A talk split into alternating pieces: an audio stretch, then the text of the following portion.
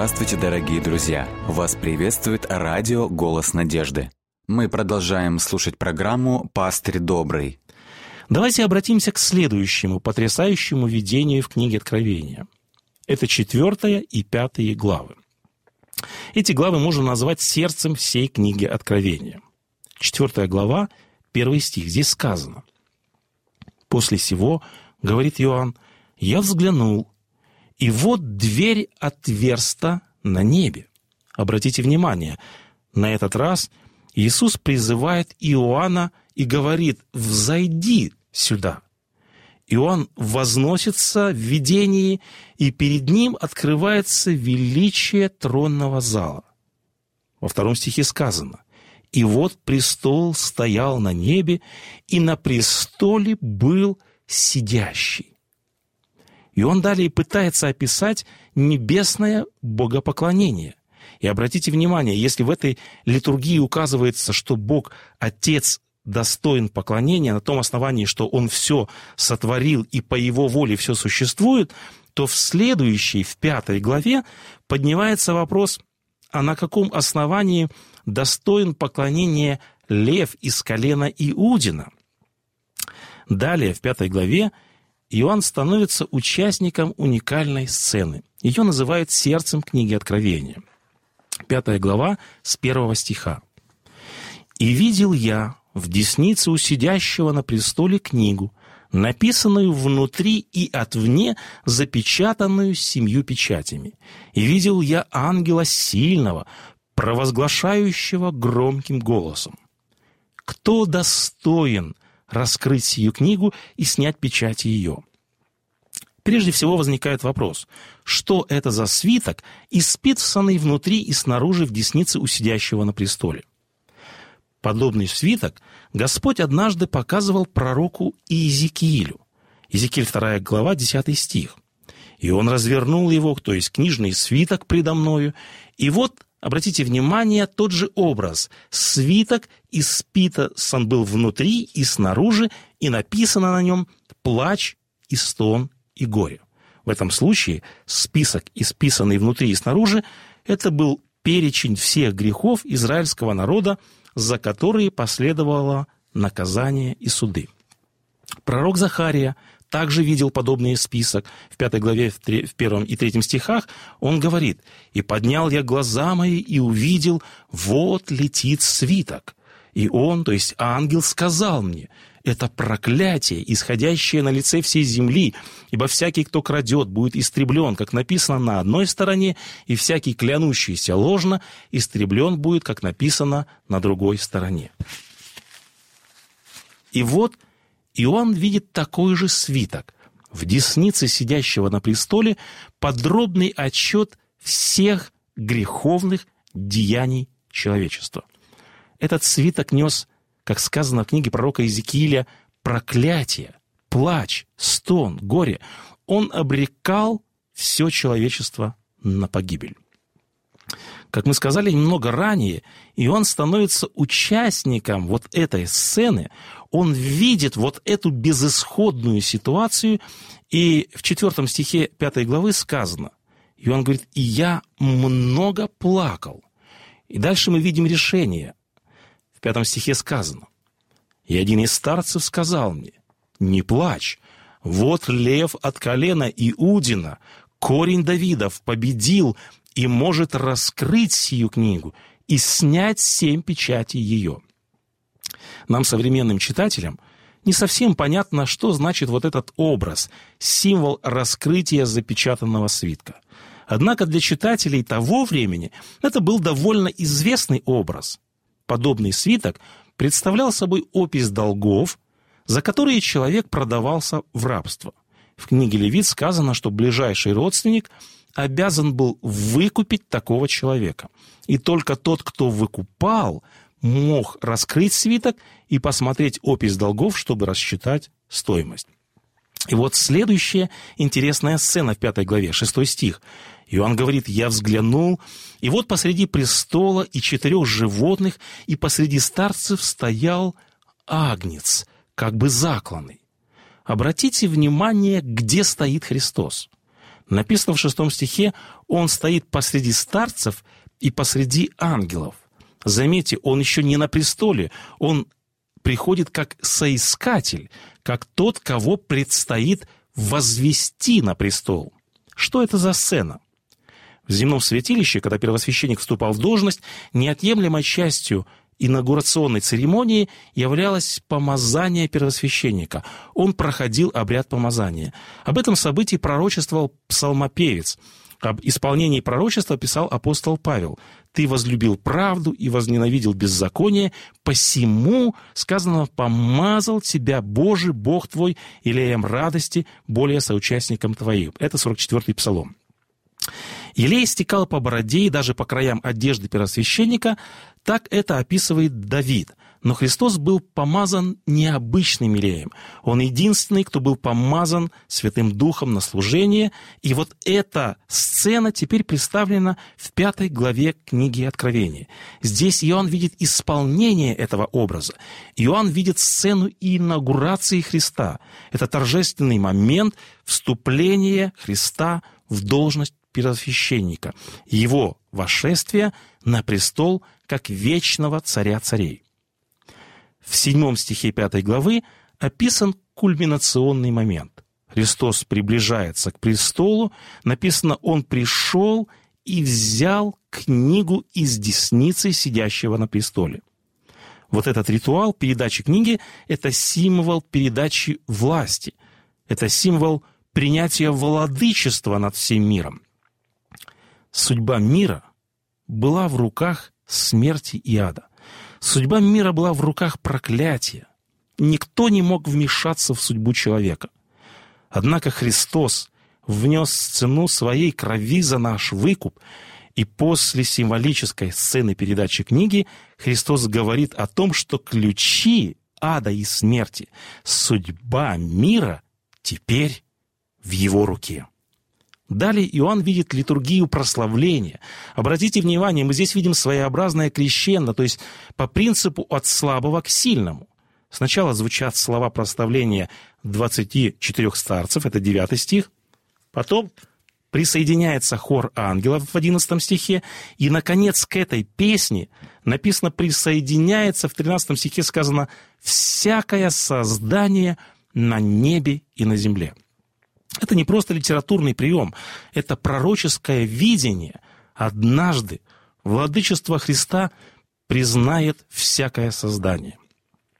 В этой небесной литургии неоднократно, как припев, повторяется возглас «Достоин Агнец закланный». В этой новой песне дается ответ, почему Христос достоин принять силу, честь и славу. В девятом стихе сказано «Ибо ты был заклан и кровью Своею искупил нас Богу. Ценой пролитой крови Христос удовлетворил требования закона, и на этом основании Он единственный, кто имеет право стать нашим заступником и нашим ходатаем. Один автор сказал, книга Откровения – это весть мученика для мучеников. Как мы уже упомянули, и он тогда находился в ссылке за Слово Божие – Какие мысли могут приходить в такой ситуации? В такой ситуации, конечно же, кажется, что этим миром распоряжаются земные империи. Кажется, что вся власть в их руках. Они с вами делают, что хотят. Наверное, в такие моменты, когда вы на каторге за учение Христа, приходит мысль, а вообще, есть ли смысл во всех этих лишениях, во всех этих страданиях? Если в предыдущем видении Христос явился как господин церкви, то здесь, в этой сцене инаугурации, открывается Иоанну Христос как господин мира, как царь славы. Христос показывает, что вся власть на небе и на земле в его руке. На самом деле он направляет весь ход истории, и в конечном итоге он приведет ее к своей цели. Из открытых небесных ворот мы можем увидеть проблески такой славы, перед которой любые проблемы перед нами покажутся ничтожными. Истории об избавлении не случайно записаны в книге пророка Даниила и в других книгах Библии. Они показывают, что есть нечто большее, чем раскаленная печь. Они показывают, что есть нечто большее, чем львиный ров, чем указ Артаксеркса, чем гнев императора Нерна. И это власть царя царей. В третьей главе книги Откровения, в 21 стихе, Христос говорит, «Побеждающему дам сесть со мною на престоле моем, как и я победил и сел с отцом моим на престоле его». Еще один очень важный момент. В день Пятидесятницы в своей проповеди апостол Петр провозгласил, что в тот момент, когда Христос был вознесен на престол десницу Отца, в тот великий день Пятидесятницы, когда Иисус был помазан первосвященником в небесном храме, Дух Святой, как драгоценный елей, не зашел на землю в виде огненных языков и почил на учениках Христа. Господь излил на них Духа Святого для того, чтобы они совершили победоносное служение. Вестница Божия говорит, что Святой Дух сделал для них то, чего они не смогли бы достичь сами за всю свою жизнь. Как мы знаем, тысячи людей обращались за один день. Пятидесятница в Ветхом Завете – это был праздник первых плодов.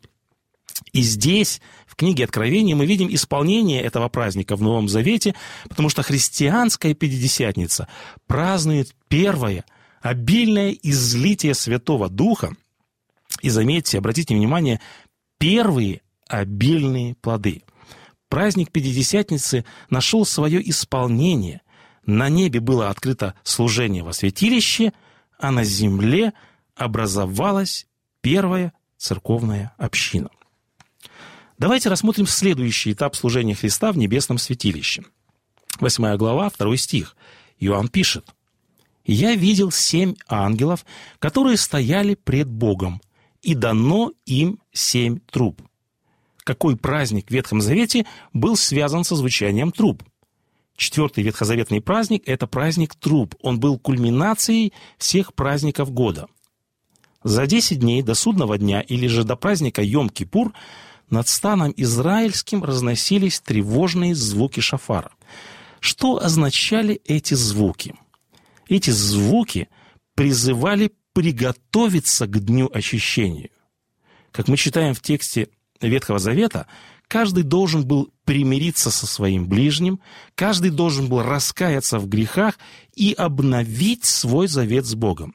И вот здесь Иоанн видит историческое исполнение этого праздника. Он видит, как трубный зов ангелов призывает приготовиться к глобальному вселенскому судному дню.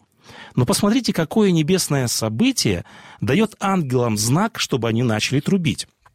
Третий стих 8 главы книги Откровения написано «И пришел иной ангел, и стал перед жертвенником, держа золотую кадильницу вот этот иной ангел, это никто иной, как небесный первосвященник, потому что никто, кроме священника, не мог совершать служение перед жертвенником курения. В Откровении Христос еще назван ангелом Михаилом, что значит с иврита «тот, который Бог». Э, в третьем стихе этой же восьмой главы есть интересная сцена.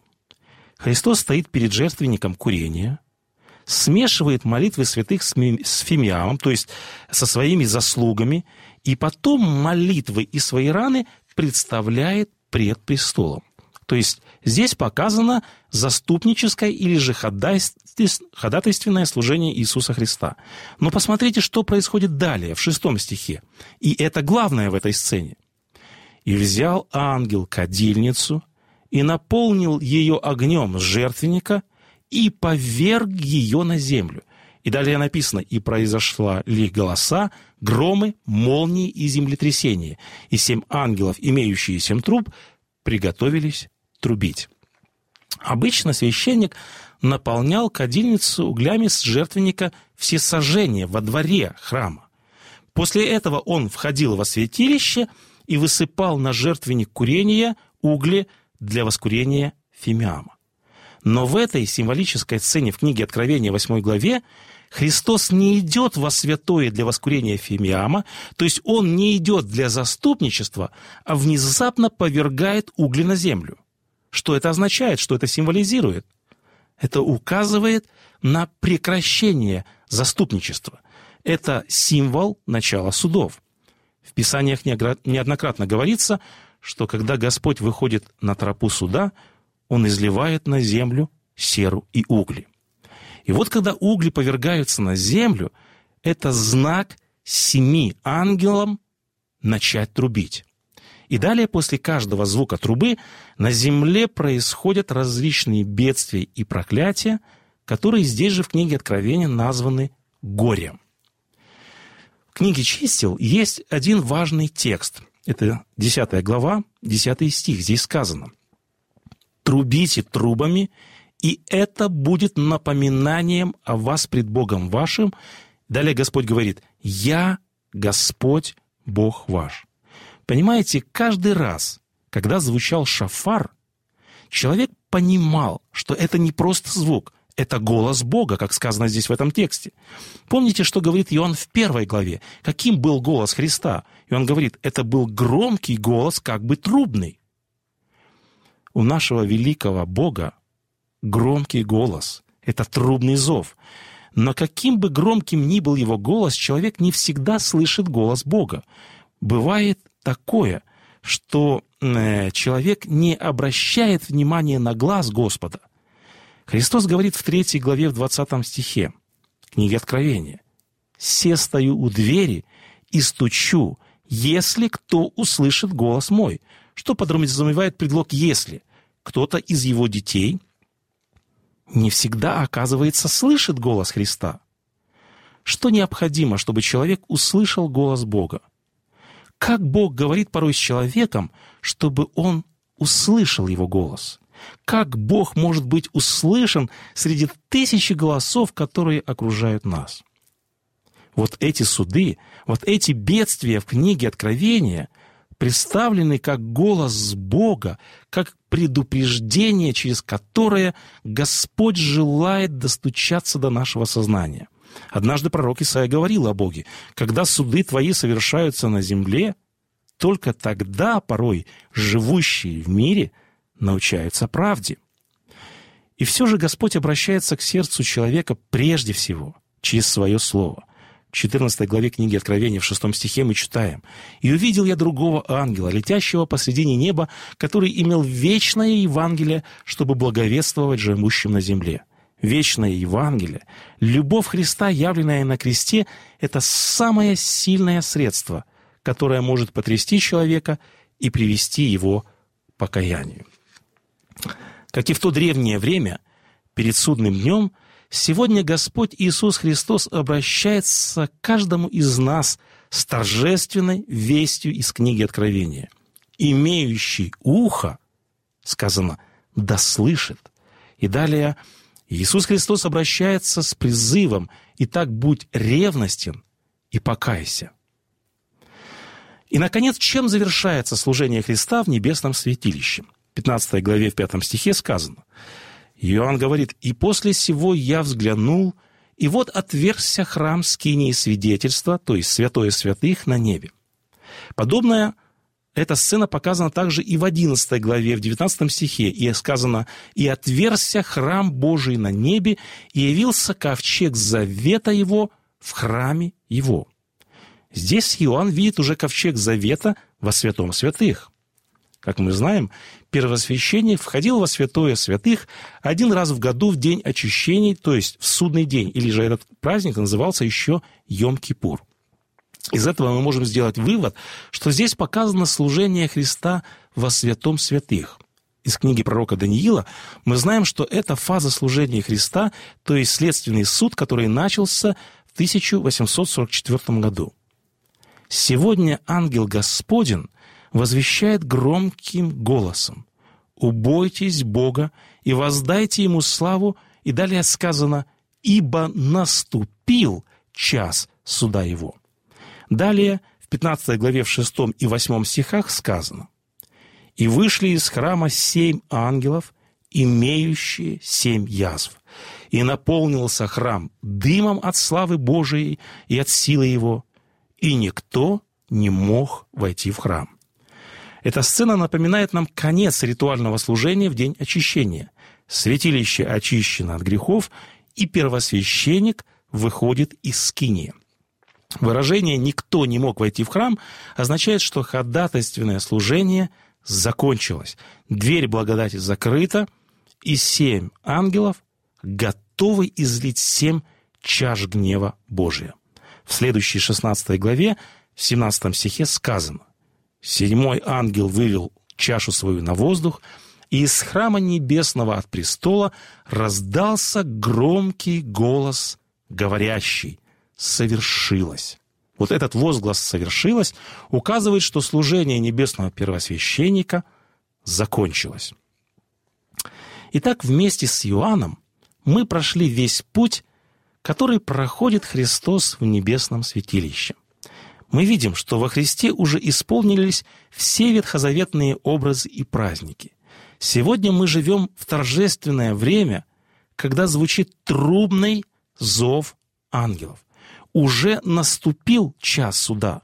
Мы стоим на пороге окончания служения Христа в небесном святилище. Послушайте интересное высказывание. Бог проделал много большой работы для того, чтобы вызвать к существованию мир и создать человека по своему образу и подобию. Однако несравненно больше времени и непостижимо сложной работы понадобилось для того, чтобы взять эту испорченную, разрушенную грехом землю, погрязшую во зле, и пересотворить человека, вернуть ему образ и подобие Бога. Чем заканчивается книга Откровения? В 14 главе с 14 по 16 стихи описаны заключительные события. Иоанн говорит – и взглянул я, и вот светлое облако, и на облаке сидит подобный Сыну Человеческому, и поверг сидящий на облаке серп свой на землю, и земля была пожата. Каким был последний годовой праздник в Ветхом Завете? Праздник Кущий. Это был праздник жатвы, уже собранного урожая. И вот в этом видении и он сразу узнал глобальный праздник кущий. Он видит небесного жнеца и глобальную жатву спасенных. Праздник кущий имел еще одно важное значение.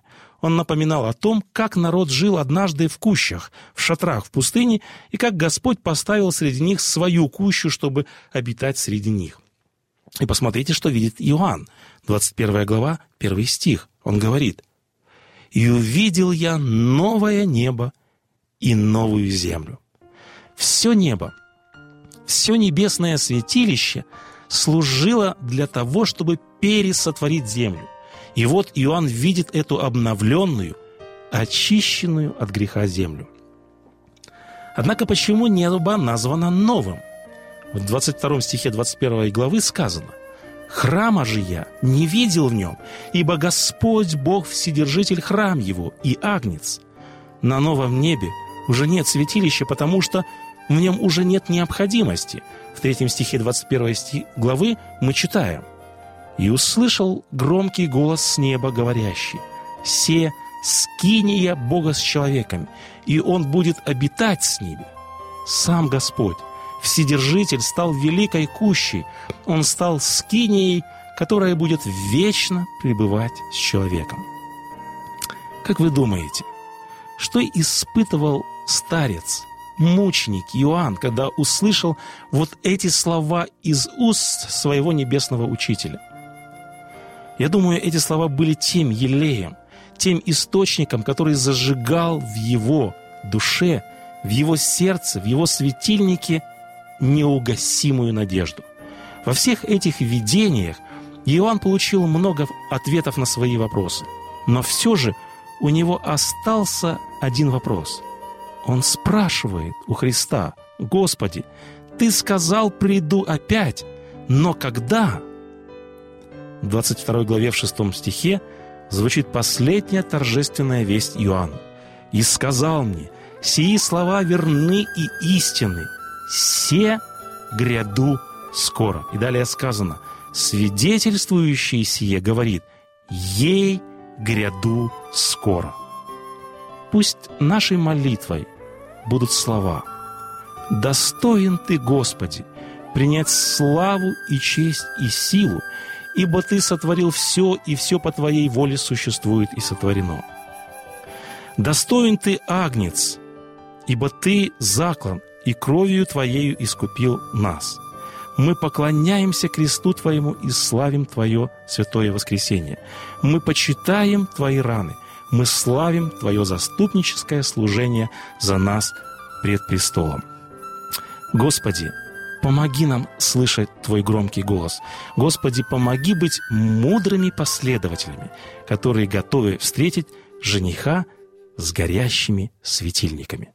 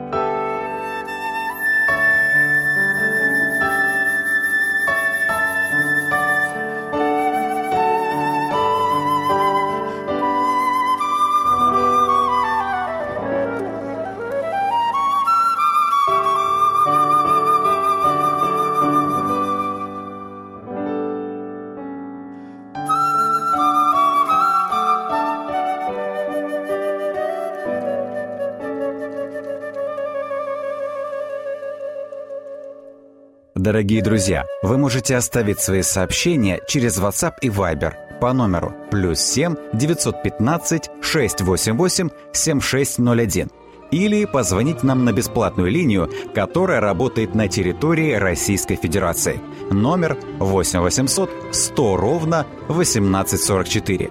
8 800 100 ровно 1844.